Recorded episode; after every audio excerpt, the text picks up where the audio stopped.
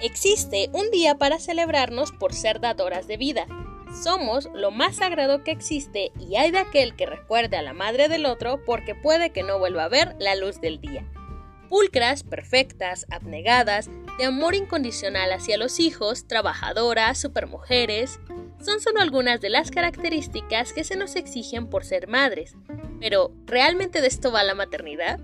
En Romperse la Madre abordaremos desde las diferentes voces de las experiencias la realidad de lo que implican las diversas maternidades, mostrándonos cómo las mujeres y seres humanos que somos, invitando a la reflexión sobre lo que culturalmente se nos ha enseñado que es ser madre. Este es un espacio femenino para madres, futuras madres, no madres y con madres.